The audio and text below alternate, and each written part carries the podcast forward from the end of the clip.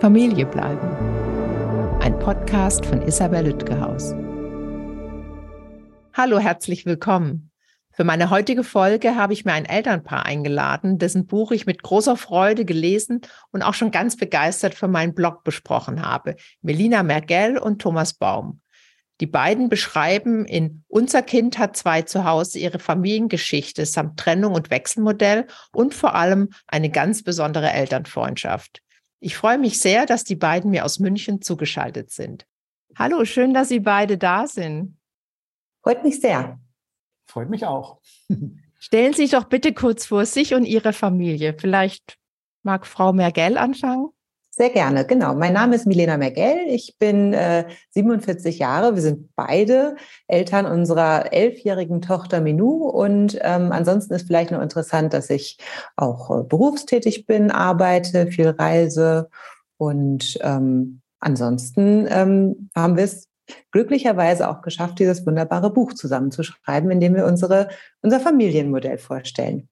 Dazu noch ganz viel, weil Sie haben schon mitbekommen, ich habe es ja in meinem Blog besprochen und wir hatten uns auch schon kurz ausgetauscht, dass ich das wirklich ein wunder, wunderschönes Buch finde. Vielen Dank, Herr Baum und Sie. Vielen Dank für das Kompliment. Sehr ja, mein gern. Name ist Thomas Baum, ich bin 58 Jahre alt, der Papa von der besagten Minu, der stolze Papa. Ähm, ja, und was ist zu sagen, ich bin selbstständig äh, und äh, arbeite im Homeoffice aus. Das erleichtert mir natürlich dieses Wechselmodell. Ja, und alles weitere im Buch lesen. Also das mit der Buchwerbung klappt schon ganz gut. da möchte ich auch gleich drauf, äh, drauf zu sprechen kommen. Wenn ich Bücher in die Hand bekomme, überlege ich mir immer, ähm, wie kamen die drauf, das Buch zu schreiben? Und sind jetzt nicht beide äh, Journalistinnen oder Autorinnen. Deswegen würde mich interessieren, von wem ging denn die Initiative aus und was möchten Sie Eltern damit an die Hand geben? Gern, Frau Merkel. Ja, die Initiative war tatsächlich eine relativ spontane, ich muss jetzt mal sagen, Corona-Idee, weil zu dem Zeitpunkt ähm, war ich gerade, äh, hatte ich sehr viel Zeit und ähm, habe dann in einem Gespräch mit der Freundin so gebrainstormt, was man noch sonst alles so tun könnte. Und es kam, wir kamen so den Punkt, wo ich sagte, ja, was kann ich denn gut? Keine Ahnung, ja. Also das mit dem Familienmodell, das ist was, da bin ich echt stolz drauf. Das, das läuft richtig gut, es tut unserer Tochter gut. Und ähm, wenn ich jetzt mal sagen wollte, was, worauf bin ich stolz im Leben, ist es das. Und dann meinte sie dann, ja, dann schreib doch ein Buch dazu. Und dann war die Idee im Raum und ähm, dann habe ich den Thomas angesprochen, weil ich das nicht alleine machen wollte, sondern wenn, dann muss es auch von uns beiden kommen, genauso wie wir unser Wechselmodell aufgebaut haben. Und ich muss sagen, erstaunlicherweise hat er gleich Ja gesagt. Und dann, ja, dann kam tatsächlich der Stein so ins Rollen und dann war es, aber am Ende des Tages auch, glaube ich, ja, eineinhalb Jahre, die wir dann gebraucht haben, bis dann alles fix und fertig war. Da war Corona schon wieder rum. Wie war das für Sie, Herr Baum, als, als die Mutter Ihrer Tochter auf Sie zukam mit der Idee, ein Buch zu schreiben? Ein sehr also, privates Buch, ja, letztendlich. Richtig, auch. ja. Also, ähm, das ist genau richtig, wie Sie sagen. Also, ich habe tatsächlich relativ schnell zugesagt, aber zu diesem Zeitpunkt war mir noch gar nicht bewusst, was das für ein äh, seelischer, seelischer äh, Striptease ist, auf den ich mich da einlasse. Ähm, und ähm, ich muss also schon sagen, ähm, das war dann ein, ein deutlich größerer Aufwand und ein, ein, es war deutlich schwieriger, als ich dann gedacht habe.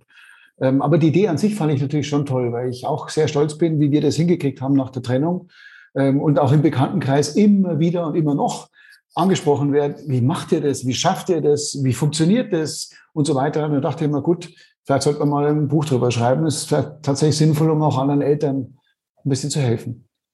Das mit den Büchern ist so, die dauern immer viel länger, als man denkt. Und es ist gut, dass man es vorher nicht wusste. Sonst hätte ich nicht so viele Bücher geschrieben. Das ist immer wieder äh, überraschend qualvoll. Ähm, Ihr Buch heißt ja, unser Kind hat zwei zu Hause. Und der Untertitel ist, was wir durch ein getrenntes Familienleben über uns gelernt haben. Was haben Sie denn gelernt, Herr Baum? Ähm, ich habe erstmal meine eigenen Grenzen kennengelernt. Nervlicher Art, aber auch natürlich zeitlicher Art. Ähm, man lernt, also das, da erzähle ich ja nichts Neues. Die ganzen Eltern, die jetzt zuhören, die, die werden jetzt alle nicken und sagen, ja, die Kinder, die bringen uns mehr bei als wir den Kindern die meiste Zeit, weil ähm, das ist wie so ein Spiegel, den du permanent vorgehalten kriegst. Also das habe ich auf jeden Fall gelernt. Ähm, und ich habe äh, gelernt, ähm, wie wertvoll es ist, wenn man ähm, mit, äh, wenn man sich auch bei der Trennung äh, mit Wertschätzung auseinandergeht. Also wenn man dem anderen Partner gezeigt hat, dass man ihn schon wertschätzt, dass es nichts, äh, dass es nichts mit dem Menschen zu tun hat, sondern einfach mit der Situation. Ähm, das habe ich schon gelernt, dass es sinnvoll ist und das, glaube ich, lässt sich auf alle Lebensbereiche übertragen. Das wäre jetzt ein Philosophen, aber es ist tatsächlich so, ähm, wenn Dinge auseinandergehen oder wenn Menschen sich trennen, beruflicher Art oder auch privater Art, sollte die Wertschätzung immer da sein. Und weil es dann für die weitere, für den weiteren Umgang, den man miteinander hat oder eben auch nicht, wenn man sich irgendwo trifft, ähm, sehr hilfreich ist. Das habe ich gelernt. Äh, Frau Mergel, was haben Sie gelernt? Also ich kann natürlich zum einen das bestätigen, was Thomas schon gesagt hat. Und was ich gerne noch hinzufügen möchte, ist, dass ähm, ich gelernt habe, mehr mich zurückzunehmen und Kompromisse einzugehen. Also ich glaube, ich spreche jetzt einfach mal für uns beide, dass wir so der Typ Mensch sind, wenn man so eine Vorstellung hat, wie etwas laufen soll, dann setzen wir uns zu 100 Prozent dazu ein, dass das auch genau so dann bitte passiert. Und das geht nicht mehr. Das geht einfach nicht mehr, gerade weil wir beide diese hm, Charaktereigenschaft haben und weil man dann akzeptieren muss, dass der andere mit seiner Zeit und mit ja, mit seinem Anteil letztendlich auch das tun kann, was er möchte und nicht das tut, was ich möchte. Ich glaube, wenn man zusammenlebt, ist man da als Familie oder als Paar ähm, kompromissbereiter. Ähm, wenn man sich getrennt hat, ist das etwas, wo man, glaube ich, auch automatisch sagt, so jetzt habe ich meine Freiheit wieder, das so zu entscheiden, wie ich es gerne möchte. Und dann möchte man eigentlich nicht unbedingt mehr Kompromisse machen. Ja, und das muss man aber trotzdem weiterhin. Und das habe ich gelernt, dass es eben trotz der Trennung nicht möglich ist. Und ähm, das war durchaus auch schwierig am Anfang, ganz ohne Frage, aber ähm, am Ende des Tages der Punkt, der es uns beiden jeweils ermöglicht hat, uns unsere Zeit mit Minu so zu gestalten, wie wir es möchten, ohne dass man jetzt komplett den anderen außen, also komplett gegen den Willen des anderen etwas macht. Aber das muss austariert werden. Und dann muss man schauen, welche Punkte sind das, wo wir uns abstimmen müssen, weil es einfach wichtig ist. Und bei welchen Punkten muss ich einfach sagen, ich würde es total anders machen. Ich finde es vielleicht auch richtig blöd, wie du es machst, aber ich kann es nicht ändern und es ist deine Zeit und das ist jetzt einfach so. Und der Grund, warum ich das so wichtig finde, ist, dass es am Ende des Tages ähm, für das Kind wichtiger ist, dass es ein harmonisches Gesamtumfeld hat, und dann vielleicht auch Sachen nicht so laufen, wie jetzt das optimalerweise im Lehrbuch steht. Aber dafür ähm, hat es halt zufriedene Eltern. Und ich glaube, das ist Mehrwert. Dazu habe ich gleich noch ganz, ganz viele Fragen. Ich würde gerne mal so ein bisschen versuchen, chronologisch vorzugehen und nochmal äh, den Zeitpunkt der Trennung. Das beschreiben Sie ja auch recht äh, persönlich im Buch. Deswegen traue ich mich, das auch so zu fragen. Als Sie merkten, Sie trennen sich, Sie wollen sich trennen, Sie werden sich trennen, was für Ängste und Sorgen gingen Ihnen da durch den Kopf? Was, ging, was fiel Ihnen ein, wo Sie dachten, das könnte schwierig werden und wie sind Sie damit umgegangen? Vielleicht Herr Baum jetzt wieder als Erster. Also natürlich äh, zuallererst die Sorge, äh, wie das mit unserer, mit unserer Tochter weitergeht, weil mir zum Zeitpunkt, als mir klar war, dass wir uns trennen werden, ähm, habe ich für mich schon entschieden, dass ich an der Erziehung auf jeden Fall weiter teilhaben will und, und da wirklich äh, viel Zeit mit meiner Tochter auch verbringen will. Und meine größte Sorge war tatsächlich, dass äh, Milena vielleicht wieder zurückzieht nach Nordrhein-Westfalen, wo ihre Familie auch ist. Ähm, das war wirklich meine allergrößte Sorge, weil dann wäre es natürlich sehr, sehr schwer geworden, irgendwie ein Wechselmodell auf die Beine zu stellen. Und die zweite Sorge war natürlich, ähm, ähm, Milena nicht äh, zu sehr zu verletzen. Damit sind wir wieder bei einem Wertschätzungsthema. Also bei dieser Trennung eben das so zu formulieren und mit ihr das so zu besprechen, dass sie, dass sie ähm, unverletzt daraus hervorgeht oder wir beide idealerweise unverletzt daraus hervorgehen. Das waren so meine größten Sorgen.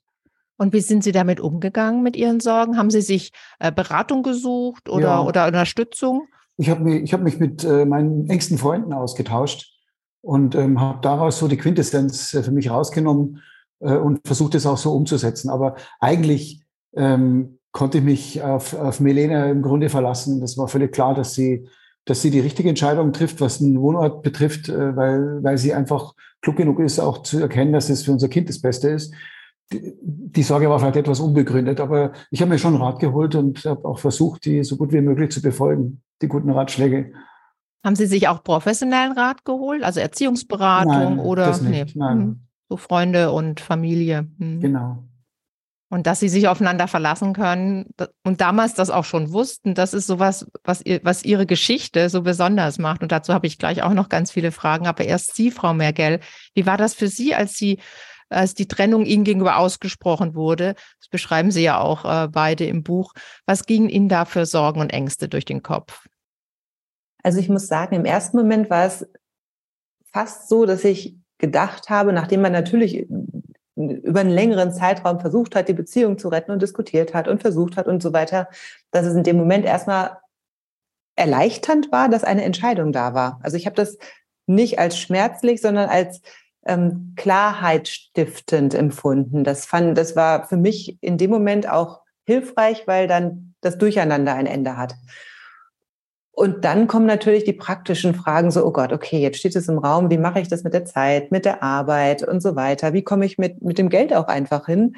Das sind natürlich auch so Sachen, die dann, ähm, ja, der ganze Sicherheitsaspekt, der da so mit im Raum steht.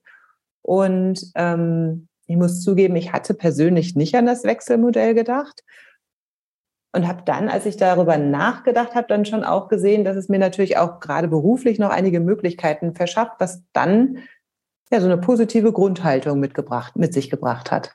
Also ein Stück weit Entlastung haben Sie gespürt oder mhm. Erleichterung mhm. tatsächlich auch, aber auch schon Sorgen, zum Beispiel finanzielle Sorgen, was ja auch ähm, getrennt lebend ist teurer als Zusammenleben und alles, was damit einhergeht. Jetzt haben Sie ja viele sehr gut hinbekommen. Zu Details kommen wir gleich noch. Äh, Frau Mergel, wenn Sie jetzt zurückgucken, welche Chancen und Vorteile hatte denn die Trennung für Sie als Familie oder als Frau? Also als, als Vorteil auf jeden Fall, ähm, dass man sich jetzt nicht mehr dass die ganze Atmosphäre, in der man vorher gelebt hat, sich aufgelöst hat. Also es ist natürlich immer anstrengend, in Uneinigkeit zusammen zu sein. Und das kriegt auch das Kind mit. Das war auch einer der Punkte, was mir ganz klar war, das wollte ich nicht. Ich möchte nicht, dass Minou Unstimmigkeit mitbekommt. Ich möchte, dass sie eine, eine schöne Umwelt hat. Und das ähm, hat sich dann als erstes positives Merkmal schon auch herauskristallisiert. Und ähm, im Nach ich glaube, jetzt habe ich fast ein bisschen den Faden verloren. War da noch ein zweiter Teil einer Frage? Aber das war so der erste positive Moment, den ich hatte. ja, also auch, dass Sie sagen, ich möchte, dass mein Kind in einem harmonischen, glücklichen Umfeld aufwächst und dann lieber getrennt, als wenn wir zusammen genau. unglücklich sind, lieber getrennt glücklich. Und mhm. das war eigentlich der Hauptteil der Frage. Also ja, welche Chancen und Vorteile die Trennung mit sich brachte. Genau. genau. Mhm. Dankeschön. Und Sie, Herr Baum, wenn Sie zurückblicken, was würden Sie sagen, welche Vorteile die, die Trennung mit sich brachte und welche Chancen vielleicht auch? Ähm, die Trennung, also welche Vorteile hat eine Trennung? Da fällt, da fällt, mir jetzt nicht besonders viel ein, muss ich ehrlich sein, weil eine Trennung ist immer was Unangenehmes, weil man, man hat sich ja geliebt und, und da, also ein Vorteil fällt mir jetzt nicht ein, außer eben der Umstand, dass, dass wenn Streitereien da sind, ähm, dass dann, äh, dass die dann beendet sind. Aber jetzt war es ja bei uns jetzt so, dass wir jetzt jeden Tag gestritten haben. Also so war es nun wirklich nicht. Oder gar vor Minou irgendwelche großen äh, Diskussionen oder Streitereien. Es war eher so ein schleichender Prozess, ähm, der, der bei uns stattgefunden hat. Also nichts Gravierendes. Aber ähm, ja, Vorteile sehe ich da eher nicht. Ähm, ähm, bei der Trennung selbst, bei dem Wechselmodell fallen mir natürlich tausend Vorteile ein. Mhm. Da, da kommen wir gleich dazu. Ja. Aber Sie schreiben an einer Stelle am Buch, entweder beide oder Sie, Herr Baum, auch, dass es gut war, sich so früh zu trennen. Mhm. Ja. Und das, da würde ich von genau. Ihnen vielleicht direkt nochmal ein paar ja, Worte das, hören. Da, da kann ich natürlich schon drauf aufsetzen, auf die Thematik, weil viele warten ja viel zu lang. Es kriselt in der Beziehung, dann ähm, einige fangen dann an, irgendwie Doppelleben zu leben, fremd zu gehen, äh, irgendwelchen Mist zu machen und den anderen richtig massiv zu verletzen. Und wenn sowas erstmal passiert ist, dann ist es so eine Art verbrannte Erde und da wächst auch dann nichts mehr. Und wie soll da dann eine vernünftige Trennung äh, stattfinden, ähm, wo das Kind dann im Mittelpunkt steht und wo alle sich darum kümmern können, dass es dem Kind gut geht, wenn, wenn vorher sich gegenseitig so verletzt wurde. Also das ist tatsächlich so. Wir haben den richtigen Zeitpunkt erwischt, haben das auf eine sehr anständige, offene Art und Weise gemacht, können uns auch heute noch in die Augen schauen. Wir sind jetzt, ich kann schon sagen, also Melena es gehört mit zu meinen drei, vier engsten Freunden. Also definitiv, also sie weiß alles, wenn es mir nicht gut geht, wenn es mir gut geht, wenn immer was ist, sie weiß Bescheid. Ähm, wir diskutieren auch und streiten auch, wie es unter Freunden auch üblich ist, aber vertrauen uns Gott sei Dank auch immer wieder. Ähm, und das ist also schon wichtig, dass man, wenn man für sich erkannt hat, wenn eine Beziehung nicht mehr funktioniert, dann wirklich rechtzeitig trennen, mutig sein, ähm, meistens hat der andere auch schon die gleichen Gefühle, einfach mutig sein und das Gespräch suchen und dann irgendwie das anständig beenden, anstatt es ewig hinzuziehen, Doppelleben führen, verletzen oder sonstiges. Ja, dem kann ich nur zustimmen und auch das, das auch unter dem Aspekt, dass wir haben uns nicht wahnsinnig viel gestritten oder so, das stimmt, aber die, es war halt einfach klar, wenn man sich trennt, ist die Stimmung eine andere und das darf sich einfach nicht wie Kaugummi hinziehen. Das finde ich ein ungutes Gefühl, sondern wenn man merkt, da stimmt etwas nicht, dann muss man es thematisieren, aussprechen und schauen, kann ich es lösen oder kann ich es leider vielleicht eben nicht lösen. Und ich glaube, das haben wir eben recht früh gemacht und ähm, ich habe es auch ganz bewusst, also mir war es ganz bewusst wichtig, das früh zu machen, weil ich tatsächlich im Kopf hatte, wenn wir uns trennen, dann möchte ich lieber, dass wir uns früh trennen, wenn Minu noch klein ist, als wenn sie gerade in so einem Alter ist, wo es halt schwierig ist. Weil auch da, wir haben beide einen Trennungshintergrund. Ich habe, meine Mutter hat sich auch, als ich zweieinhalb war, von meinem Vater getrennt, aus anderen Gründen damals. Sie ist im Iran geblieben, ich in Deutschland mit meiner Mutter. Aber ähm, ich habe da überhaupt keine negativen Assoziationen mit. Und das wollte ich für Minu tatsächlich genauso, dass sie da unbefangen aufwachsen kann. Und deshalb war das tatsächlich auch ein springender Punkt dafür, dass sie halt eben jetzt da für mich ein sehr gutes Alter hatte, wo man es ohne Verletzung auch für sie dann dementsprechend ähm, gut umsetzen konnte. Ja, aber eben auch auf Elternebene, was Sie eben mhm. sagten, Herr Baum, wenn Sie jahrelang sich belügen und betrügen und, und zu viele Verletzungen sich ansammeln, dann ist es auch nicht mehr so einfach mit sagen, so jetzt wertschätzender, toleranter Umgang, weil man dann auch sagt, nee, jetzt reicht's menschlich nachvollziehbar, aber leider eben auf Kosten der Kinder dann ganz oft. Und das ist auch der nächste Punkt, den ich so gern mit Ihnen besprechen möchte. Diese, diese Elternfreundschaft finde ich schon mal einmalig und so schön. Und wie Sie die auch beschreiben, da bekommt man wirklich ähm, äh, so ein richtiges Bild vor Augen, wie Sie da im Garten mitarbeiten und beim Umzug helfen und sogar in Urlaube fahren. Dazu habe ich gleich noch Fragen äh, zum Famili zur Familienzeit und dem Miteinander.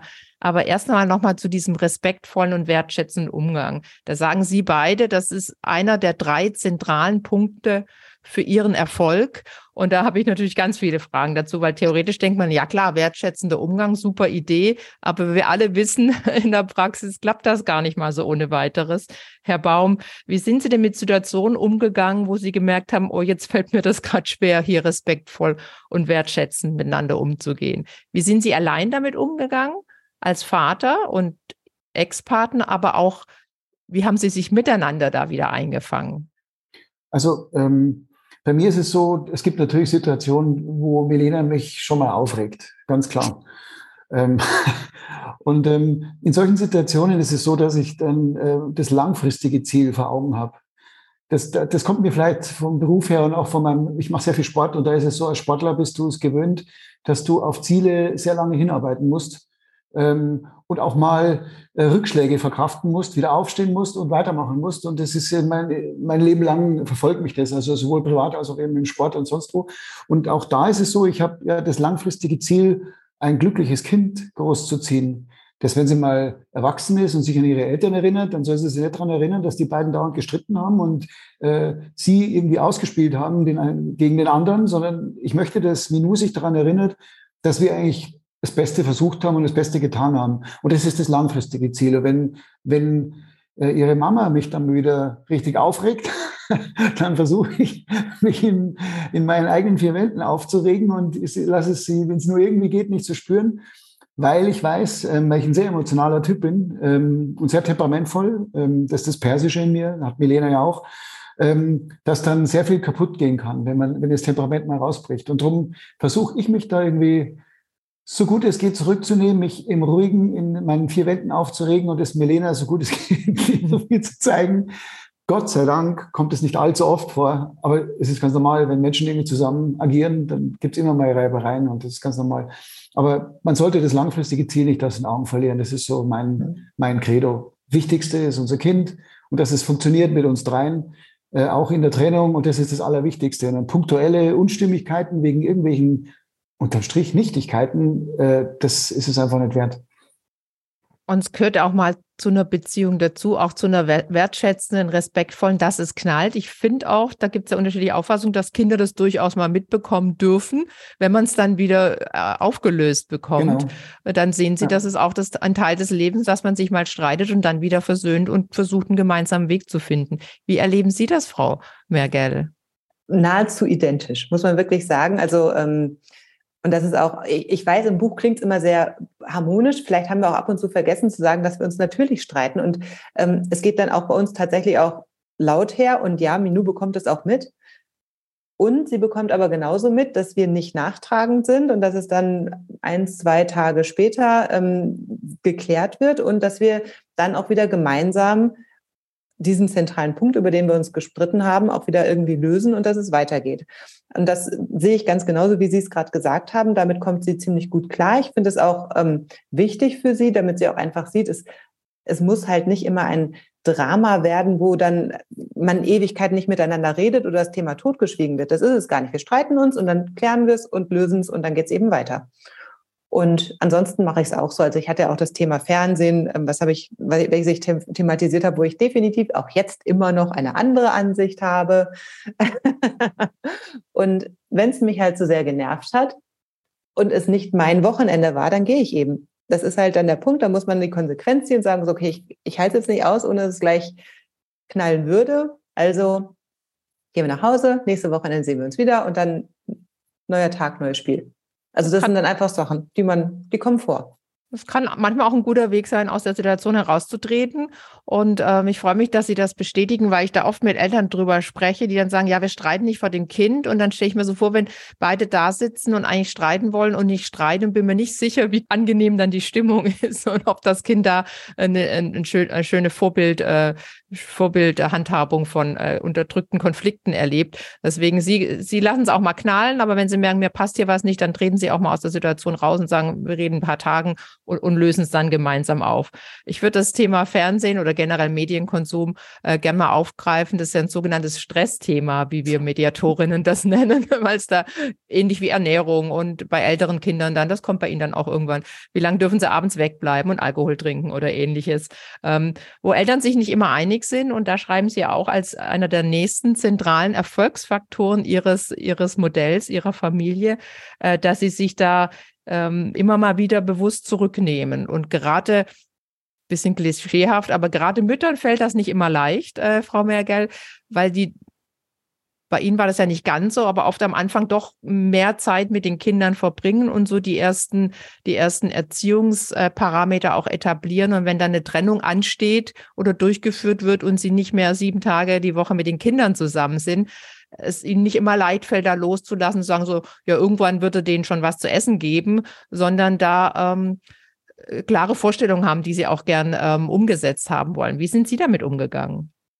Das ist ein total super Punkt. Da habe ich wirklich viel drüber nachgedacht. Und ähm, dann auch tatsächlich ist es mir wichtig zu sagen, dass man als Frau sich zurücknehmen muss, auch als Mutter sich zurücknehmen muss. Das ist genau der springende Punkt und das ist nicht ganz einfach, weil man denkt, man weiß es ja am besten, aber der Punkt ist ja, es geht beim Wechselmodell ja auch darum, dass das Kind beide Elternteile hat, Mutter und Vater und wir sind nun mal unterschiedlich und jeder macht die Dinge auf seine Art und Weise und es geht um die Vielfalt und ich habe mir halt immer wieder gesagt, Minou bekommt bei Thomas was anderes gezeigt oder was lernt andere Dinge oder erfährt andere Dinge, die nicht immer in meinem Sinne sind, aber ähm, sie hat dadurch die Möglichkeit, meine Sicht zu sehen, meine Erziehung, seine Sicht, seine Erziehung. Und dann hat sie einen so breiten Fundus, aus dem sie später mal auswählen kann.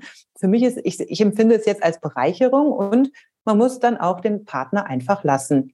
Und ob dann die Mütze auf ist oder das Essen um vier oder fünf oder sechs ist oder dreimal nacheinander Pizza oder was auch immer. Natürlich gibt es Sachen, und das will ich gar nicht sagen, dass das der Fall war, aber es gibt immer Sachen, die man vielleicht unter pädagogischen Sinn, Gründen nicht sinnvoll findet, nicht machen würde.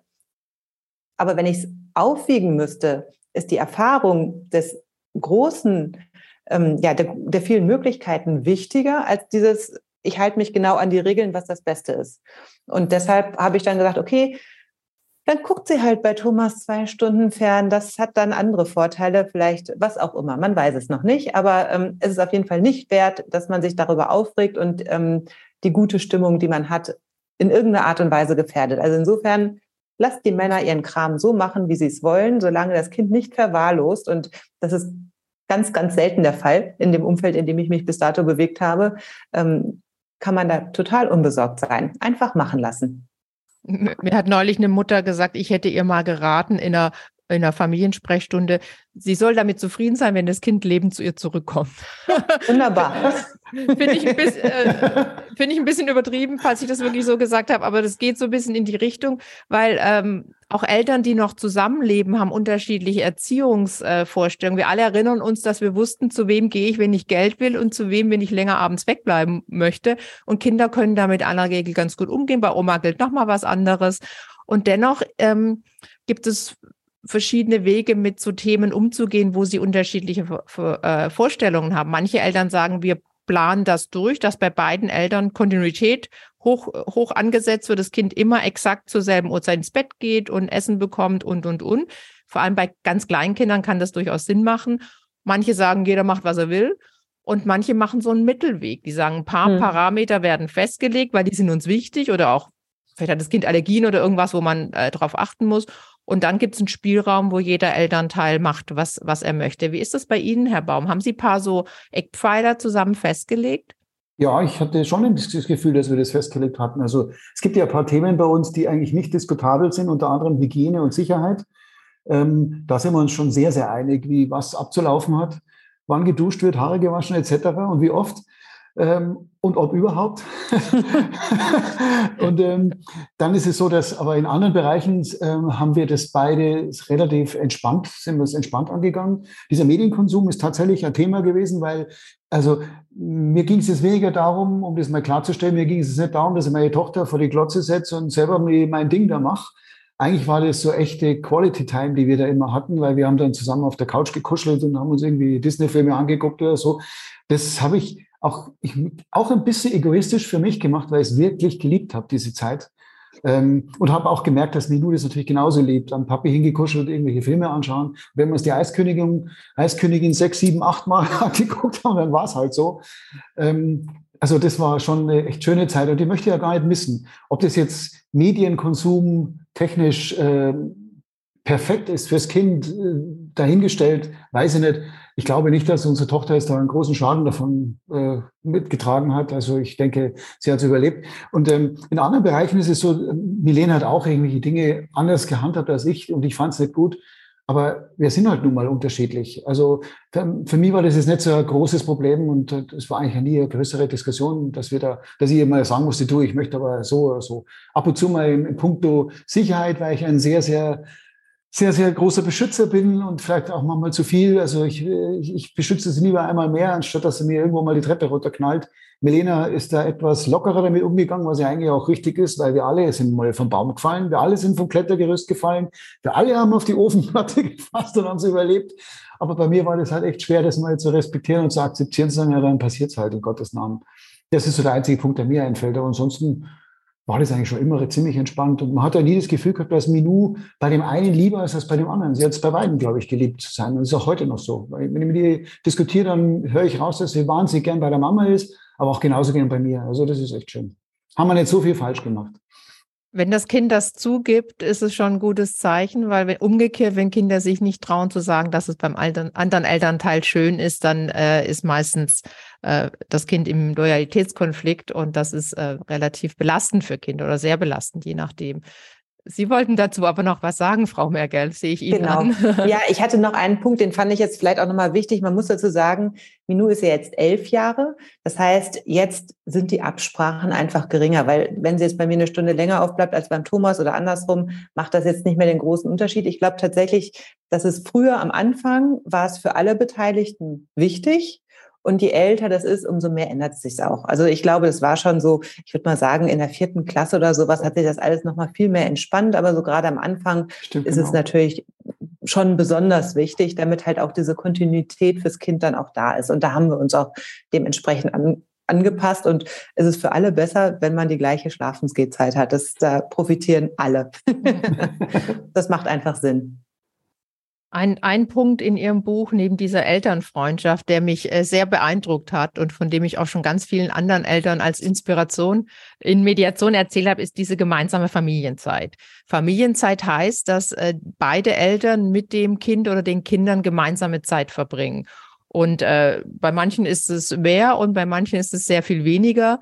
Und äh, für viele ist das nach der Trennung eine der größten Herausforderungen überhaupt, den anderen zu sehen, auch gemeinsam mit dem Kind oder die andere und da so ansatzweise entspannt miteinander umzugehen und miteinander was zu erleben, sei es die Einschulung oder Geburtstage oder eben Feiertage. Und Sie haben da eine besonders sportliche Lösung gefunden, wie ich finde, dass Sie, ich glaube von Anfang an, aber dazu können Sie gleich was sagen, äh, einmal in der Woche zusammen frühstücken, am Samstag, glaube ich, ne? Und äh, da habe ich äh, ganz viele Fragen dazu, unter anderem, ob sie das von Anfang an gemacht haben. Weil ich erlebe viele Eltern, die nicht wissen, ob sie das gut hinbekommen. Und meine Auffassung ist da auch wieder, weil ich immer so an Entlastung denke, schwierige Situation, wie kann ich mich entlasten? Ähm, macht das mit der gemeinsamen Familienzeit, wenn es entspannt ist für die Eltern und damit auch für die Kinder oder das Kind und lasst es bleiben, wenn es extrem stressig ist, weil dann kommt wieder das, was wir eben hatten, diese angespannte Atmosphäre. Wir versuchen nicht zu streiten oder nicht in Tränen auszubrechen. Und ich glaube, dann hat keiner was davon. Das Dumme ist nur, man weiß es erst hinterher. Man weiß erst nach Weihnachten, dass es keine gute Idee war, Weihnachten zusammen zu feiern, wenn alle weinend oder streitend unterm Baum sitzen. Wie haben Sie sich dem angenähert? Also Gern. ich würde jetzt einfach gerade mal anfangen, weil mhm. das finde ich auch ist einer meiner Lieblingspunkte und ich äh, bin auch da komplett bei Ihnen. Bei uns war es halt so, dass auch hier wieder die Trennung das A und O ist, weil das setzt die Basis für alles, was danach kommt. Und da wir uns einvernehmlich getrennt haben und auch beide ähm, nicht mehr gesehen haben, dass es eine Zukunft hat, war einfach kein Frustrationsgefühl oder kein schlechtes Gefühl im Raum. Und ähm, natürlich ist es am Anfang schwieriger als später, aber es war definitiv sofort der Fall, einfach auch da wieder aus dem Grund heraus, dass ähm, für mich, die ich ja nicht mit dem Wechselmodell gerechnet hatte, ähm, das Gefühl war, oh Gott, ich verliere ja ganz viel Zeit mit meiner Tochter.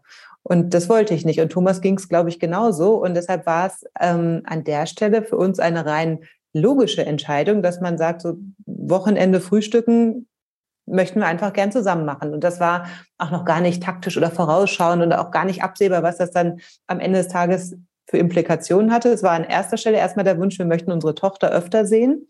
Und tatsächlich waren sogar teilweise Samstag und Sonntag am Wochenende, je nachdem, was man auch sonst so vorhatte. Das äh, war dann aber immer zumindest ein Tag. Und am Anfang vielleicht ein bisschen verkrampfter, aber das hat sich relativ schnell alles gelöst. Und ähm, nachdem ich das mit dem Fernsehgedöns ähm, für mich abgehakt hatte, war es dann auch wirklich entspannt und ähm, hat langfristig eben neben dem Effekt, dass wir Zeit mit unserer Tochter hatten, auch den Effekt gehabt, dass wir viele Sachen einfach unkompliziert besprechen konnten. Sei es jetzt, wenn mal irgendwas hin und her geschoben werden musste oder falls irgendwelche Anstreffungen im Raum standen oder was auch immer. So diese Dinge des Alltags, die konnte man halt einfach unkompliziert miteinander bereden. Und das war wirklich Gold wert und ähm, hat sich mittelfristig dann ja auch als sehr ja, hilfreiches, also ich finde als super wichtiges ähm, Mittel oder Ritual, sage ich jetzt einfach mal, herauskristallisiert, das gut für uns alle war. Wessen Idee war das denn, Herr Baum? Und wie haben Sie das erlebt? Oh, das weiß ich gar nicht mehr, ich, wie, die, wie das entstanden ist. Was ich noch weiß, ist, dass ich, als ich meine Wohnung bezogen habe, das war ja irgendwie eine Woche, Entschuldigung, nach der Trennung, ähm, dass ich ähm, äh, Milena, Minou und die Oma eingeladen habe, dass sie die Wohnung mal besichtigen. Das war, glaube ich, eine Woche nach meinem Einzug oder so. Und ab diesem Zeitpunkt haben wir dann irgendwie angefangen mit diesen Frühstücken. Wer jetzt die Idee hatte, weiß ich gar nicht mehr. Und äh, um Milena zu ergänzen, aus meiner Sicht war es nicht nur eine logische, sondern vor allem auch eine egoistische Entscheidung, weil es ging tatsächlich darum, dass man äh, sein Kind irgendwie mehr sieht, wenn man, ähm, wenn man zum Frühstücken vorbeischaut, wenn sie gerade bei der Mama ist oder andersrum. Ähm, und äh, sonst ist nicht viel hinzuzufügen. Es ist tatsächlich so, dass wir äh, dieses Frühstück so ritualisiert haben, dass wir da alle schwierigen oder auch schönen Themen besprochen haben. Und auch Minou, als sie dann mit der Zeit älter wurde, auch ihre Themen dann auf den Tisch gebracht hat, die ja im Kopf rumgehen. Und das war echt schön. Das ist auch heute noch schön, wenn wir es machen. Es ist jetzt etwas weniger geworden, ähm, auch aus, aus verschiedenen Gründen, weil ich jetzt nicht mehr in München wohne, sondern ein bisschen außerhalb von München und so weiter. Aber es ist immer noch so, dass wenn wir gemeinsam Zeit verbringen, dass es immer noch sehr harmonisch abläuft. Das freut mich sehr. Das, äh, da haben Sie wirklich, da können Sie richtig äh, stolz und dankbar sein, was Sie da geschaffen haben für sich als Familie, weil das wirklich äh, außergewöhnlich ist. Viele bekommen es früher oder später gut hin, das, äh, das muss man immer wieder betonen, wenn man vor allem mit Menschen arbeitet, die vielleicht da äh, auch eine Zeit lang brauchen, was völlig natürlich und äh, in Ordnung ist. Und Sie haben das wirklich äh, besonders schön hinbekommen. Und dann dienen diese Frühstücke sozusagen auch als Zwischendurchkontakte, wie wir das nennen. Klingt immer alles sehr technisch in, in der Mediatorinnensprache, ähm, wo Sie dann auch das Kind wiedersehen, damit die, äh, die Intervalle nicht so lang sind, die, die Zeiträume. Und das bringt auch uns gleich zum nächsten Thema, was ja eigentlich das Hauptthema Ihres Buches ist. Für mich ist diese Elternfreundschaft, aber natürlich ist es das Wechselmodell, äh, wo ich ja auch ein Buch dazu geschrieben habe und mit, sehr lange damit beschäftigt habe in der Theorie und natürlich auch in der Praxis mit meinen äh, Trennungspaaren. Und da habe ich ganz viele Fragen dazu, äh, zum Beispiel, warum Sie sich für das Modell entschieden haben. Herr Baum, möchten Sie anfangen? Ja, es liegt auf der Hand. Also ich habe ja eine ältere Tochter, das steht auch in dem Buch übrigens, ähm, da hatten wir das Residenzmodell. Und ähm, das ist so, beim Residenzmodell, um das aufzuklären, dann ist äh, das Kind hauptsächlich bei der, meistens bei der Mutter und alle zwei Wochenenden hat der Vater das Kind. Und das führt dann dazu, dass man sein Kind abholt und mit dem Kind ins Zoo geht, ins Kino geht, das Vollprogramm abspult, das Spaßprogramm. Und die Mama hat den ganzen Mist am Hals. Die Hausaufgaben, äh, die Hygiene, alles, was so ansteht. Und ähm, es, das klingt jetzt erstmal schön für den Vater, aber was ich äh, gelernt habe für mich, ähm, Kinder richten sich äh, oder wie soll ich sagen, orientieren sich an den Eltern, die ihnen die äh, Korridore, die Bewegungskorridore vorgeben. Also mit anderen Worten, so komisch es klingen mag, die, die, der Elternteil, der sich äh, über, die, über die ganzen schwierigen Themen mit dem Kind austauscht, ist der, der auch näher an dem Kind dran ist und einen viel engeren Bezug hat. Der Elternteil, der nur ins Kino geht und der, der, der Zoopapa ist oder so, das funktioniert nicht. Man hat null Einfluss auf die Erziehung, man kriegt viel zu wenig mit von dem Kind, kann ähm, Veränderungen nimmt man kaum wahr. Also es ist, es ist eine einzige Katastrophe, wenn man wirklich interessiert an seinem Kind ist. Und darum war für mich völlig klar, dass diesmal nur das Wechselmodell in Frage kommt, weil ich teilhaben will, weil ich äh, mitbekommen möchte, wie meine Tochter sich weiterentwickelt, weil ich auch ähm, diesen Familiengedanken äh, pflegen möchte, dass wir, wir sind zwar getrennt, aber wir sind und bleiben für immer eine Familie, dass das Kind es auch lernt ähm, auch Dinge mitzugeben, Werte, die, die in mir verankert sind, die ich von meinen Eltern bekommen habe, ihr weiterzugeben. Das funktioniert dann, wenn ich alle zwei Wochen mit Menü in Zoo, Zoo gehe oder ins Kino oder so. Mir erzählen so. auch viele Väter, dass das so ein, ähm, äh, wie soll man sagen, so ein Erlebnisdruck ist und die Kinder oft ja heutzutage enorm volle Wochen haben und am Wochenende dann so auf allen Vieren angekrochen kommen und dann muss man erstmal ins Disney World nach Paris fliegen und die wollen einfach genau. nur, nur zu Hause ein bisschen zusammen äh, Pizza backen oder irgendwas Entspanntes oder machen. Disney-Film schauen und kuscheln eben. Zum Beispiel zusammen auf, auf dem Sofa kuscheln. Und äh, ihnen war das wichtig, dass sie nicht so Spaß- und Wochenendpapa sind, aber auch und dass sie vor allem auch Alltag miterleben bei ihrer Tochter. Genau. Sie hatten das äh, Wechselmodell ja vorgeschlagen. Und wie war das für Sie, Frau Mergel, als diese Idee auf Sie zukam? Ja, die war schon spannend und ich bin ja grundsätzlich auch ein, ein, offener Typ. Ich möchte tatsächlich auch alles in Betracht ziehen und hatte es vorher nicht und bin dann zu dem Schluss gekommen, dass es A, einfach gerecht ist. Warum soll ich jetzt mehr Anspruch haben auf die Zeit meiner Tochter als, als Thomas? Also das ist einfach, ja, aus dem, aus dem, aus der Zeit sind wir raus, aus dem Zeitalter, sage ich jetzt einfach mal. Und dementsprechend war es einfach erstmal der Gleichberechtigungsansatz. Und auf der anderen Seite haben sich dann einfach auch beruflich nochmal neue Möglichkeiten aufgetan. Also es ist ehrlich gesagt auch im Wechselmodell und Vollzeitberufstätigkeit immer noch schwierig. Ähm, rückblickend bin ich total froh, dass Thomas das vorgeschlagen hat, weil ich habe es erst nachher gemerkt, dass das einfach sonst gar nicht aufgegangen wäre. Also mit dem Wechselmodell ist es gerade aufgegangen, war aber trotzdem immer noch mega anstrengend und ohne wäre es halt so nicht gegangen. Dann hätte ich weniger arbeiten müssen und ich arbeite wirklich gerne. Also es macht mir Spaß. Es gibt mir auch was, mein Job und dementsprechend war das am Ende des Tages für uns alle dann eine, eine gute eine gute Lösung, auch wenn ich selber zugegebenermaßen da am Anfang überhaupt gar keinen Gedanken dran verschwendet habe. Aber ich finde auch, man muss es einfach ausprobieren. Und das ist auch etwas, was wir auch weiterhin immer machen. Also auch wenn es mal darum ging, jetzt Wechselzeiten zu ändern, haben wir mal das eine Modell ausprobiert und jetzt hat sich dann doch herausgestellt, dass das andere vielleicht wieder besser ist. Also man muss einfach schauen, gucken, wie es allen Beteiligten damit geht und dann die für alle am besten ja, passende Wahl treffen. Und das, äh, so bin ich im Prinzip da reingegangen und bin positiv überrascht. Ich möchte aber auch noch einen Punkt sagen, äh, ja, kurz thematisieren, weil Sie haben es auch gesagt und das kann ich voll und ganz unterstreichen. Ähm, ich finde, wenn man sich gut versteht, ist es das, ich sage jetzt einfach mal, das perfekte Modell. Und wenn man sich nicht versteht und die Eltern nicht miteinander kommunizieren können, ist es meiner Meinung nach das schlechteste Modell. Dann lieber ein klares Residenzmodell, weil ähm, ich halt schon auch sehe, dass viel auf dem Rücken der Kinder an Kommunikation sonst ausgetragen werden kann, wenn sie zwischen den Haushalten hin und her wechseln, wenn man vielleicht kein Sonntagsritual hat und dann die Kinder die Transport, ja, das, die, die, die Kommunikationsträger sein müssen. Das, das halte ich auch für schwierig. Also insofern, da ähm, muss man einfach auch sich als Eltern, finde ich, genau prüfen, ob man das kann und will. Und wenn einer sich total querstellt, dann wird es schon kritisch, glaube ich. Also da, da bin ich, ähm, da bin ich dann teilweise skeptisch, ob es dann immer noch gut für, fürs Kind ist. Das ist so eine grundsätzliche Frage. Ich habe da tatsächlich keine äh, Meinung an sich, auch wenn immer alle denken, ich wäre pro Wechselmodell, äh, nur in Anführungszeichen, weil ich darüber ein Buch geschrieben habe. Tatsächlich bin ich pro Eigenverantwortung der Eltern und die Eltern sollen herausfinden, gern mit Unterstützung, was für sie als Familie das passende Modell ist, auch nach Berufstätigkeit, nach Wohnort und vielen anderen Punkten. Und äh, die meisten sagen ja auch die meisten Gerichte, wenn die Eltern sich nicht gut verstehen oder gar äh, hochkonflikthaft sind, ist Wechselmodell keine gute Idee. Umgekehrt gibt es Ländern, wo Wechselmodell immer vorgeschrieben ist nach einer Trennung, so wie bei uns heutzutage mit dem Sorgerecht ähm, ist es da äh, schon mit dem, mit dem Umgang, also gleichberechtigt. Und dann ist es so und dann äh, haben die Eltern schon mal den Streitpunkt weniger. Also man kann da beide Möglichkeiten vertreten, mhm. aber ich glaube, egal welches Umgangsmodell Eltern haben, eine gute Elternkommunikation und Kooperation ist sinnvoll. Und wenn es Alltagsdinge zu besprechen gibt, natürlich erst recht. Äh, da sind wir uns äh, wahrscheinlich ein, einig. Jetzt, wenn Sie sich fürs Wechselmodell entschieden haben, als Eltern, als Familie, gibt es ja einige Dinge zu regeln. Einige Dinge zu regeln, ähm, zum Beispiel, wie lange ist das Kind bei welchem Elternteil, wie wird, wird es übergeben, Zwischendurch Kontakte, Familienzeit haben Sie ja auch schon erwähnt.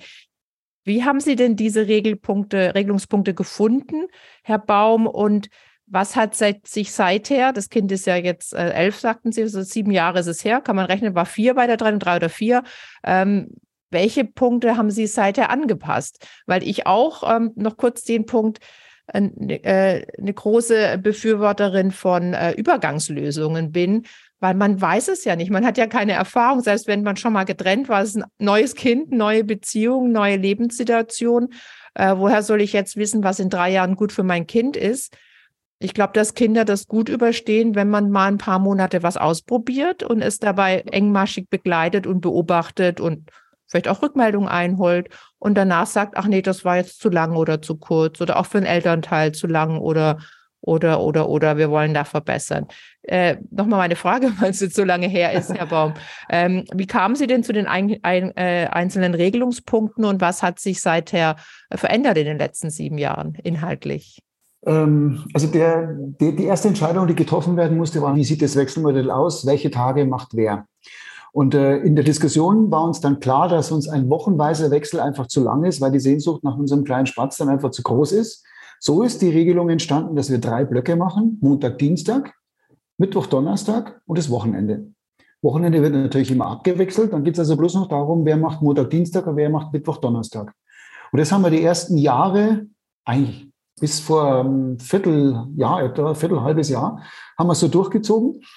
Ähm, das hat eigentlich auch ganz gut funktioniert. Wir mussten einige Dinge modifizieren, zum Beispiel bei der Übergabe. Ähm, es hat sich herausgestellt, dass eine Übergabe an der Haustür deutlich schwieriger ist als eine Übergabe zum Beispiel via Kita oder Kindergarten.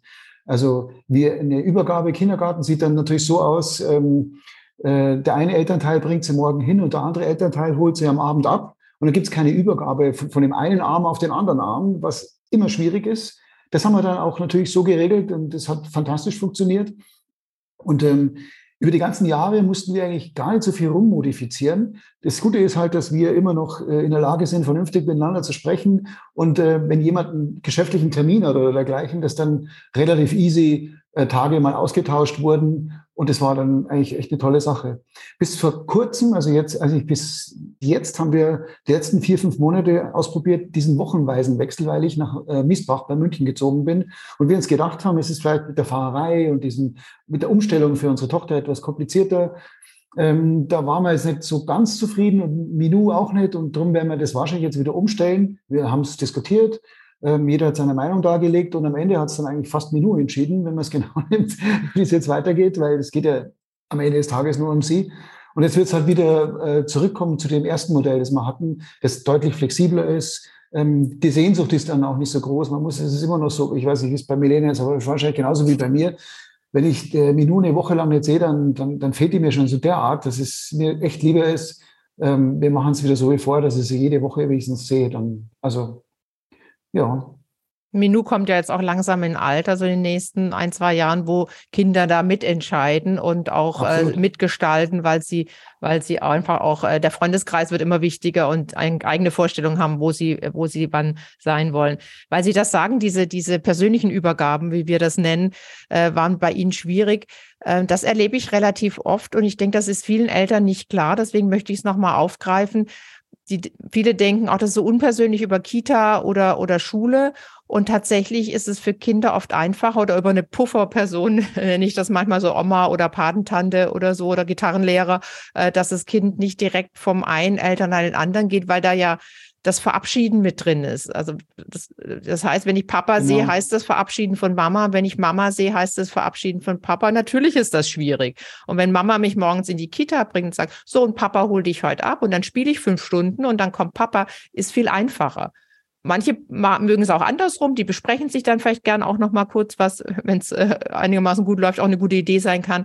Aber die äh, Übergabe über Institutionen kann auch tatsächlich entlastend sein, auch für Eltern, was sie jetzt nicht betrifft, die sich nicht sehen wollen. Das mhm. hilft ja auch, wenn man äh, dem anderen nicht begegnen will, kurz nach einer vielleicht sehr schmerzhaften Trennung, ist so eine Übergabe über Kita und Schule auch auch ähm, ähm entlastend, auch für den Elternteil, für die Eltern.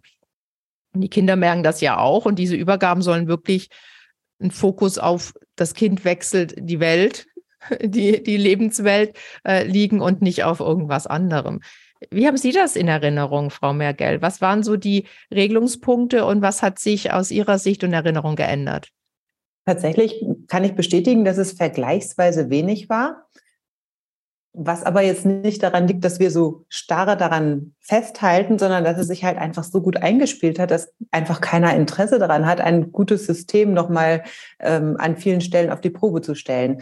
Abgesehen davon, dass wir durch unsere, ich sage es mal, Flexibilität ja auch immer ähm, Möglichkeiten für Wünsche und sowas offen gehalten haben. Also ich kann mich erinnern, ich war mal einmal ähm, zu Besuch bei meiner Freundin in NRW, die auch eine Tochter hat, die, wo sich die Eltern getrennt haben und dann wollte Minu noch länger da bleiben, weil es so toll zum Spielen war. Dann habe ich Thomas angerufen oder Minu hat Thomas angerufen und hat einfach gefragt, kann ich noch länger bleiben, weil es ja eigentlich deine Zeit ist? Und dann hat Thomas gesagt, ja, kein Problem. Und die Mathilda hat geschaut und hat gesagt, ach, das geht. Also es sind dann so Sachen, die bei uns einfach normal sind und die es natürlich auch allen einfach machen und schön machen. Und das das geht immer zwischendurch und äh, von der einen Seite genauso wie von der anderen Seite. Und ich glaube, wenn man das so handhabt, dann ist das der wichtigste Grundsatz und der Rest hat einfach gut gepasst.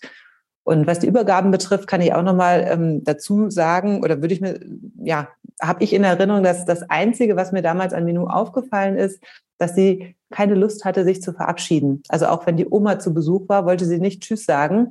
Wo man dann schon sieht, dieses Abschiednehmen-Thema, das ist wirklich groß. Und bei uns hat es dann auch dazu geführt, dass wir teilweise, wenn, keine Ahnung, irgendwas für die Kita vergessen wurde, dann habe ich das vorbeigebracht und habe es aber vor der Tür hingestellt und bin gleich wieder gegangen und habe auch Thomas nicht Hallo gesagt, damit Minu bloß nicht mitbekommt, dass ich da war, weil kurz sehen und wieder weg, das sind dann halt so Situationen, die sind einfach nicht schön für sie.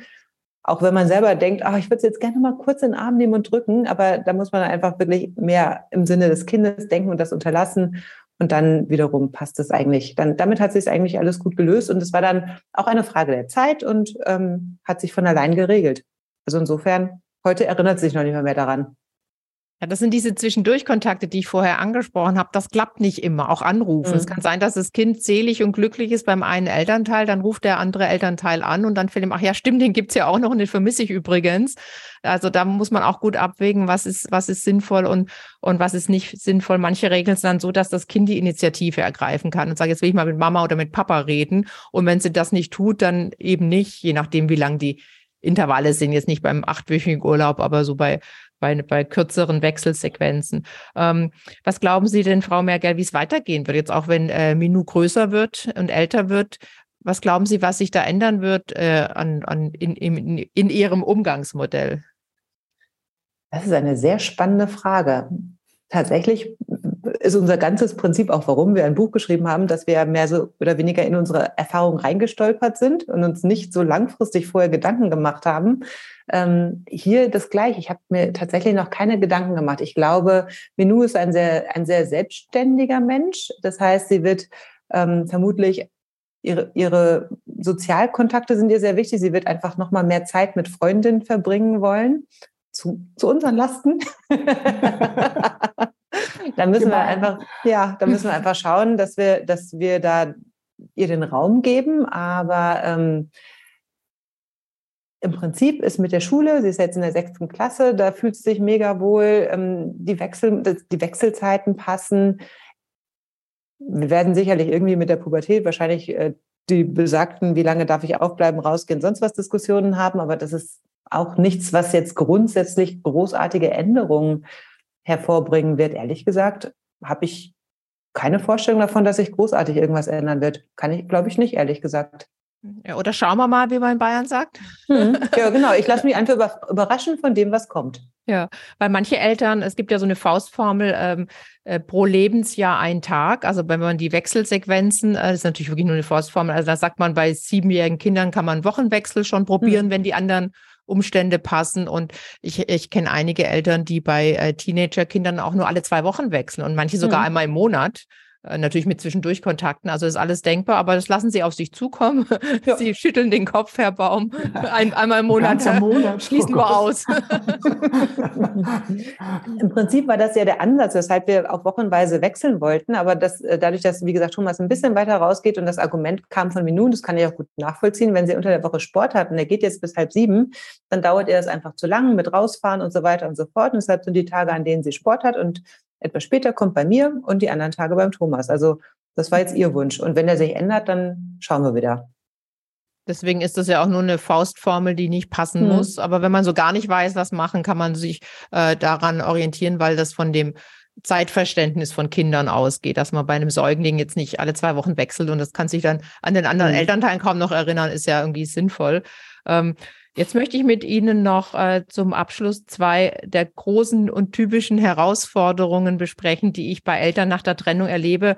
Äh, oft läuft alles ganz gut, entweder durch Mediation oder haben sie ganz alleine sehr schön geregelt und dann passiert Folgendes. Entweder der eine will wegziehen oder der andere oder derselbe hat meistens oft auch in der Kombination will wegziehen, weil neue Partnerschaft, möglicherweise noch zusätzliche Kinder. Das bringt das ganze System natürlich nochmal in, in, in, äh, in äh, Veränderung. Und da möchte ich äh, mit Ihnen gerne besprechen, wie Sie das erlebt haben. Sie, Frau Mergel, deuten im Buch an, dass Sie mal überlegt haben, nach Nordrhein-Westfalen zurückzuziehen, weg aus Bayern und ähm, haben dann aber darauf verzichtet.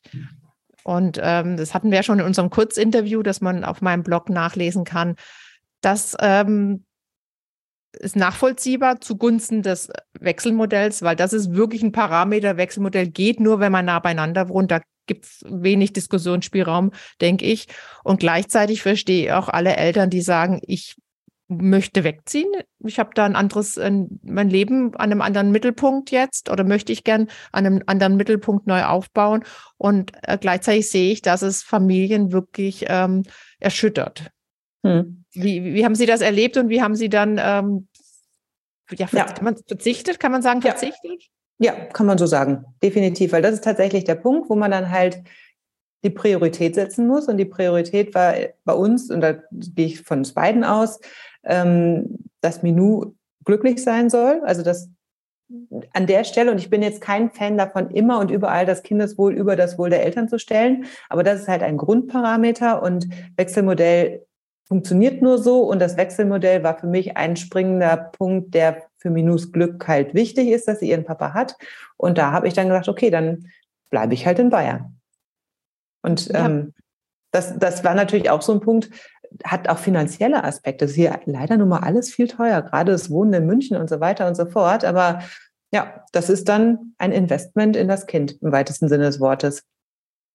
Ja, wie haben Sie das erlebt, Herr Baum? Sie wollten ja das Wechselmodell, Sie wollten hälftig im Alltag Ihrer Tochter äh, anwesend und aktiv sein und involviert und dann kommt die Idee eines Wegzugs, der, äh, wodurch das ganze Modell ja äh, nicht mehr funktionieren kann. Wie war das für Sie und wie sind Sie damit umgegangen? Das war meine größte Sorge, ähm, bei der Trennung auch.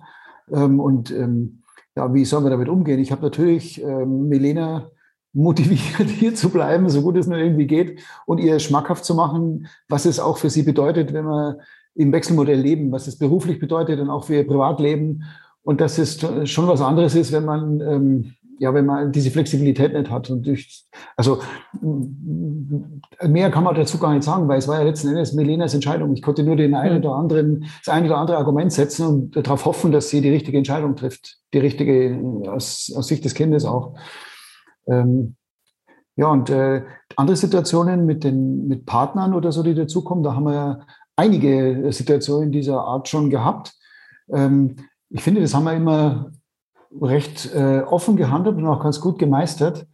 Ähm, aus dem einfachen Grunde, weil Minou einfach die oberste Priorität hat. Das ist natürlich für die neuen Partner unheimlich schwer, ähm, dass da ein, ein, kleiner Mensch ist, der die totale Nummer eins ist und dann kommt erstmal lange nichts, weil das einfach so wichtig ist, das Kind. Ähm, das war für Partnerinnen wie Partner nicht immer einfach, ähm, aber so haben wir das gehandhabt. Und ähm, ich glaube, das ist total wichtig, dass man sich darüber im Klaren ist, dass das Kind die oberste Stelle einnimmt und alles andere muss halt dann irgendwie so äh, zugeordnet werden, dass es funktioniert. Und man muss dazu sagen, wir leben jetzt auch beide mit Partnerinnen, Partner zusammen, die auch jeweils eigene Kinder haben. Und ähm, das war erstaunlicherweise jetzt kein großes Problem. Also muss man wirklich sagen, ich glaube, spannend wird es irgendwann, wenn man über Zusammenziehen nachdenkt. Das, an dem Punkt sind wir jetzt nicht. Das äh, habe ich jetzt auch noch nicht getan. Wird die Zeit dann zeigen. Aber ähm, bis dato ähm, fügt sich das ganz gut ineinander, weil wahrscheinlich auch, weil man sich natürlich auch Partner sucht oder weil andere Menschen, die Kinder haben, auch das verstehen, dass man eben die Priorität beim Kind hat. Und dann guckt man eben, wie es für alle am besten zusammenpasst. Und das hat eigentlich immer gut geklappt. Und nach welchen Kriterien haben Sie entschieden, äh, dem, den Partner oder die Partnerin dem Kind vorzustellen und dem anderen Elternteil? Sie haben ja das, ähm, äh, ich nenne es Brunch-Vorstellung, auch wieder äh, durchaus sportlich, habe ich auch schon anderen Eltern davon erzählt als Inspiration in meinen Mediationen. Wann haben Sie entschieden, jetzt ähm, ist es Zeit, dass ich äh, die neue Person in meinem Leben, die neue Liebe in meinem Leben den anderen beiden vorstelle? Würde mich noch interessieren. Gern, Herr. Also ähm, ich hatte mal eine Freundin, ähm, die hat in Frankfurt gewohnt. Und von der habe ich äh, Milena noch nichts erzählt. Blöderweise hat die aber irgendwas auf Facebook gepostet, wo wir irgendwie so ein Denkmal besucht haben. Und so hat Milena das rausgefunden und war natürlich not amused, zurecht. Und ab dem Zeitpunkt habe ich mir geschworen, okay, das geht so nicht. Also ähm, ich muss damit, äh, muss das Ganze transparenter handhaben und wenn irgendwie was ernst wird, dann werde ich in Zukunft sofort Bescheid geben und so habe ich gesagt, okay, wir machen das im Rahmen unseres Frühstücks. Äh, wenn sich rauskristallisieren sollte, dass es was wirklich Ernstes wird, dann äh, lade ich die Dame ein und Milena lernt sie kennen und da muss die Dame dann einfach durch. Das hat dann auch eigentlich meistens ganz gut, immer eigentlich, oder? Ganz gut funktioniert. Also so Milena? schrecklich bin ich ja nun auch nicht. Nein, ich wollte es gerade sagen, eigentlich hat es immer funktioniert. Es ist natürlich für die, für die Person, die da dazukommt, da ganz schwierig. Ich stelle mir das schon schwierig vor. Du, du, du, also das ist ja wie ein Vorstellungsgespräch, also ganz schlimm. Ähm, aber die mussten da halt einfach durch. es ist auch keine durchgefallen, oder, Milena? Nein. es geht ja nur ums Kennenlernen. Und genau. ich glaube, der springende Punkt ist auch einfach, dass man ähm, auch dem Kind gegenüber signalisiert, dass das kein Problem ist. Keiner nimmt irgendjemandem irgendwas weg und neue Partner sind äh, willkommen und ähm, es sollte einfach, es sollte einfach für alle eine angenehme Atmosphäre sein. Also genauso wie wir da bei uns darauf geachtet haben, dass wir eine gute Atmosphäre haben, betrifft das natürlich auch neue Partnerinnen oder neue Partner. Und dementsprechend ähm, war das fand ich jetzt eigentlich immer eine lockere Angelegenheit, weil Für keiner will ja. irgendjemandem was. Sie schreiben ja auch im Buch, dass dadurch auch signalisiert wird, auch äh, Menu gegenüber, die Familie bleibt das Wichtigste. Neue Partner schön und gut und die dürfen Teil von dem erweiterten Familienkreis werden, aber wir bleiben. Also diese, diese Kontinuität und Stabilität bleibt. Und ähm, bin ich mir nicht sicher, ob ich das im Buch richtig verstanden habe. Haben Sie beides gleichzeitig gemacht, Kind und Ex-Partner, Partnerin vorgestellt oder haben Sie eins nach dem anderen? Oder mal so, mal so? Herr, mal Herr so, mal so, würde ich mal. sagen. Ja, aber es hat sich schon ergeben, dass, keine Ahnung, dass man, also zum Beispiel bei der Dame in Frankfurt, die hatte ja einen Sohn, dass wir mit unseren Kids schon was unternommen hatten, irgendwie mal gemeinsam, das schon. Ähm, aber, aber ja, ansonsten, danach haben wir es eigentlich immer gemeinsam beim Frühstück. Ich weiß es, ja, genau, beim Frühstück eigentlich, ja. Hm, ich glaube auch. War schon gemeinsam meistens. Und auch das ändert sich mit dem Alter. Also ich meine, das war bei den kleineren Kindern. Jetzt äh, machen wir das so nicht mehr. Abgesehen davon ist Minu halt auch, wie soll ich sagen, ich will, das klingt sonst ein bisschen komisch, wenn ich sage, sie gewöhnt, sie hat sich daran gewöhnt, dass man unterschiedliche Partner hat, aber in gewisser Weise gehört das natürlich auch zum Leben mit dazu. Mhm. Und dann bekommt sie mit, wenn man glücklich ist, weil sie bekommt mit, wenn man traurig ist, weil es vielleicht irgendwo nicht geklappt hat. Aber ähm, das ist einfach der Lauf der Dinge. Da haben wir sie nicht ausgeschlossen. Und ich glaube, das war auch ganz gut. Und sie weiß immer, ähm, wo sie, woran sie ist und ähm, merkt natürlich auch, wenn Partner, so wie das jetzt bei uns beiden der Fall ist, stabil sind und auch da bleiben und dann ähm, ja kann sie sich da auch wirklich gut integrieren, ohne dass sie ein schlechtes Gefühl hat. Sehr schön. Ja, das äh, ist keine Selbstverständlichkeit, wie gut Ihnen das gelingt. Das ist bei ganz vielen Diskussionspunkt, weil einerseits möchte man erstmal seine neue Partnerschaft vielleicht äh, erstmal schauen, wie die sich so entwickelt und andererseits hat der andere Elternteil Interesse daran, gerade beim Wechselmodell zu wissen, mit wem das Kind Zeit verbringt. Vielleicht auch in mhm. einer Wohnung und auch über Nacht und so. Also das ist für viele ein sehr sensibles Thema. Auch das haben Sie sehr gut hinbekommen. Ich kann Ihnen sowieso nur rundum gratulieren, jedem empfehlen, das Buch zu lesen. Ob Sie Wechselmodell wollen oder nicht, spielt überhaupt keine Rolle. Das ist für alle Eltern, die sich trennen, ja, ist ja so. Ganz viele Punkte, die Sie ansprechen, können in jedem anderen Umgangsmodell auch gelebt werden und sind von großem Vorteil. Und nicht nur fürs Kind, da möchte ich auch noch mal daran anknüpfen, Frau Merkel, was Sie sagen, sondern auch für die Eltern. Ich erlebe ja meistens nur die Eltern, die Kinder kommen ja nicht mit in die Mediation, aber die sind oft so unglücklich, auch Jahre nach der Trennung noch, wenn diese Streitereien und Belastungen so enorm sind. Und das das beeinträchtigt so sehr die Lebensqualität auch der Eltern. Also es ist auch egoistisch, das gut hinbekommen zu mhm. wollen. Ähm, nicht nur zum Wohl des Kindes, sondern auch, auch äh, für, das, für das Leben der Eltern. Meine Lieblingsfrage zum Schluss an Sie. Wenn Sie zurückblicken oder sich an, an sich damals wenden könnten, also Frau Mergel an sich vor sieben Jahren, welchen Tipp würden Sie sich geben? Welcher Tipp ist der wichtigste? Das ist eine gute Frage. Ich glaube, ähm, was für mich am schwierigsten war, war diese Akzeptanz, Thomas Dinge anders machen zu lassen. Also das, da habe, habe ich einfach lange gebraucht. Das kann man sich einfacher machen. Und auch ähm, der Aspekt, ähm, den habe ich tatsächlich im Buch beschrieben, der war heute nicht so ein Thema, ähm, für sich selbst zu sorgen. Weil es ist einfach auch eine wahnsinnig stressige Zeit. Und wenn man sich selbst aus den Augen verliert, dann wird es zu anstrengend. Und wenn es zu anstrengend wird, schlägt sich das auch auf das Kind nieder. Also ich hatte durchaus Phasen, wo es, wo es so schon knapp an der Grenze war, wo ich dann auch einfach wahnsinnig ungeduldig war und sonstiges. Das war für Menü jetzt auch sicherlich nicht optimal. Und da hätte ich manchmal früher einen Schritt zurücktreten müssen und mir mehr Ruhe gönnen müssen. Einfach auch sagen, so, vielleicht Thomas, nimm du sie mal länger, damit ich mehr Zeit für mich habe. Ah, schön. Das ist ja auch ein Vorteil vom Wechselmodell, wenn man damit leben kann, dass man auch kindfreie Zeit hat. Mhm. Tatsächlich so gesehen. Und wenn man irgendwann in dem Modell gut angekommen ist, dann die möglicherweise auch für sich nutzen kann, ob beruflich oder privat. Schön, vielen Dank. Herr Baum. Und Sie, was würden Sie dem Herrn Baum von vor sieben Jahren raten wollen? Ähm, vielleicht etwas gelassener sein in manchen Situationen, äh, wo ich mich über das eine oder andere einfach viel zu sehr aufgeregt habe. Und heute weiß ich, es ist gerade so lachhaft, sich da überhaupt Gedanken zu machen. Und das andere ist, es gab mal eine Situation, mit denen hat es angedeutet, wo sie aus meiner Sicht nicht an der Grenze, sondern schon über der Grenze der Belastbarkeit war. Und da war auch eine Situation, äh, wo sie ähm, ja, wo sie dann eigentlich fast schon zu spät kam und gesagt hat, du kannst du mal ein Minute länger nehmen, weil ich klappe gerade irgendwie zusammen, ich muss so viel arbeiten, es wird alles zu viel.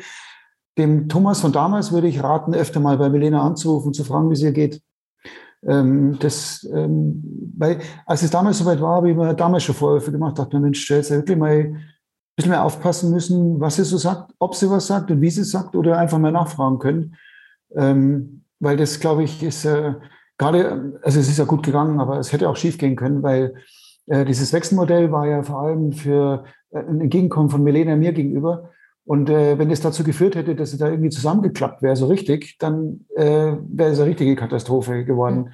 Und das ist so, wo ich mir heute noch Gedanken mache, auch jetzt äh, wieder, wir hatten vor kurzem so die Situation, Milena, kann ich es kann erzählen, ist es okay? Ich weiß gar nicht genau, welche jetzt kommt. Ja, äh, ich hatte im Sommer hatte ich äh, extreme Belastung äh, mhm. aller Arten. Also hatte einen riesen Arbeitsprozess zu führen, der mich an die Grenze meiner Belastbarkeit, nervlichen Belastbarkeit, Belastbarkeit gebracht hat. Und dann hat der Thomas noch gemeint, er muss gleichzeitig auch noch einen Umzug planen und durchführen. Und er war so landunter, dass unsere Kommunikation beinahe zum Erliegen gekommen ist. Und ähm, ich dann auf Nachrichten oft Tage später erst reagiert habe, wenn überhaupt. Ähm, und das hätte auch beinahe zu einer Katastrophe geführt, wo dann Milena ähm, mal kurzzeitig explodiert ist dann eines feinen Tages. Ähm, das sind so Sachen, die sollte man vermeiden. Man sollte schon ein bisschen mehr darauf achten in diesem Wechselmodell. Nicht nur, wie geht es unserem Kind und wie geht es mir selber dabei, sondern auch mal das eine oder andere Mal nachfragen, du, wie geht's dir eigentlich? Ist alles okay? Läuft alles nach Plan? Können wir irgendwas verbessern, verändern oder kann ich irgendwas tun? Kann ich dir irgendwie helfen?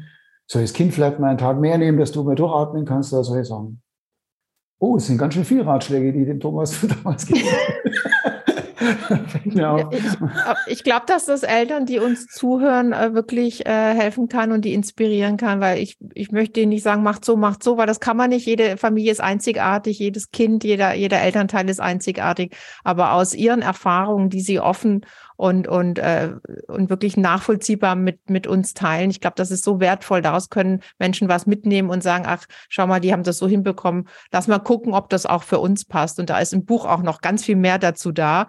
Ähm, deswegen äh, gerne lesen, kaufen, lesen, inspirieren lassen, weil ich mag auch an Ihnen, dass Sie auch die schwierigen Situationen positiv und lösungsorientiert beschreiben und auch freundlich und liebevoll miteinander umgehen. Also dieses Füreinander Dasein, auch mal fragen, wie geht's dem anderen?